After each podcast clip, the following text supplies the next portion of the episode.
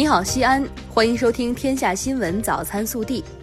各位早上好，我是今日主播黄思琪。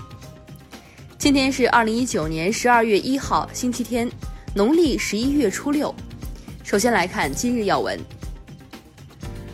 十一月三十号，记者从市教育局获悉，西安市二零二零年民办义务教育学校招生与公办学校同步招生，对报名人数超过招生计划的，实行电脑随机录取。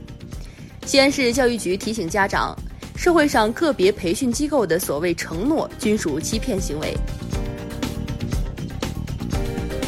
本地新闻：十一月三十号下午，市委常委班子召开“不忘初心、牢记使命”主题教育整改落实情况回头看会议。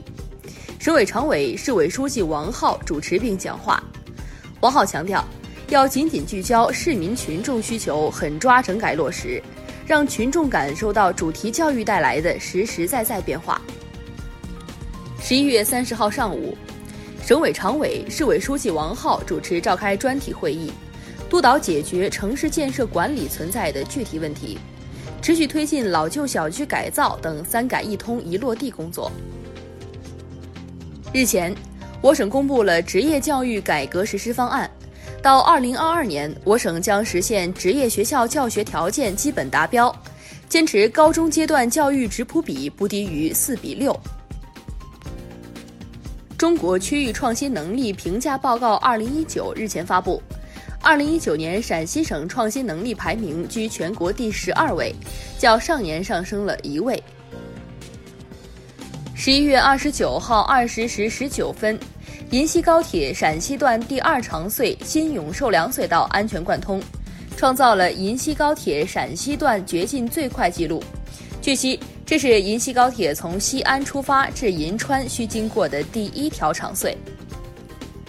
十一月三十号，由陕西省教育厅主办的二零二零届高校毕业生精准帮扶专场招聘会举行，共有来自省内外的三百八十余家用人单位参加。吸引了八千余名毕业生到场求职。十一月三十号，备受关注的中国国际丝路中心大厦项目大体积混凝土法板注胶启动仪式举行，标志着这一大西安新地标项目即将全面进入结构施工的快速推进阶段。十一月三十号，文明西安与爱同行国际残疾人日主题活动在陕西省城市经济学校举行。全市五百余名残疾人代表和志愿者代表参加了活动，现场非遗传承人为残疾人和志愿者传授绝活，帮他们掌握一门技艺。十一月三十号，德发长、春发生、西安饭庄三家老字号在曲江大唐不夜城步行街同时开业，为古都增添了最具文化传承的美食体验地等一系列堪称全国之最的新标签。国内新闻，日前，国务院印发通知，提出，二零二零年十二月底前，率先实现疫苗和国家组织集中采购和使用药品一物一码，逐步覆盖所有药品，追溯数据，社会公众可自主查验。中国国家卫生健康委员会三十号发布消息称，截至二零一九年十月底，全国报告存活艾滋病感染者九十五点八万例。性传播成为当前主要传播途径。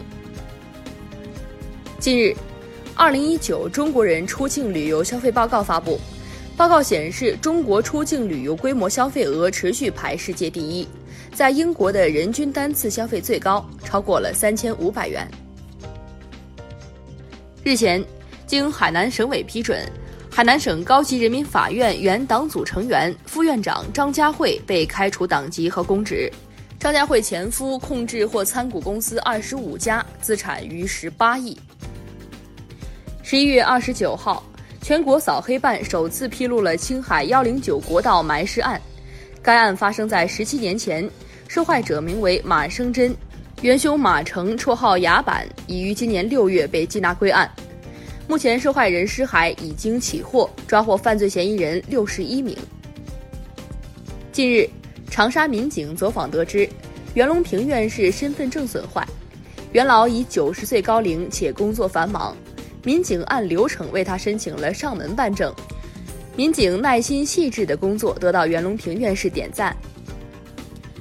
上海在校大学生朱某连同好友马某一起在网上售卖游戏《绝地求生》的外挂，当做创业，累计销售金额达三百余万元，直到被逮捕时才知道违法。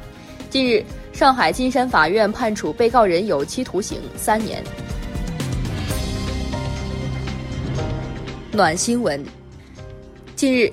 石家庄吴学宝等四位热心汉子自掏腰包，不辞辛苦从北京跑了一趟贵州，只为帮一位素昧平生的母亲护送她的植物人女儿到千里之外的贵州兴义。爱心唤醒奇迹。事后，母亲发来女儿有好转的信息，让四名铁汉潸然落泪。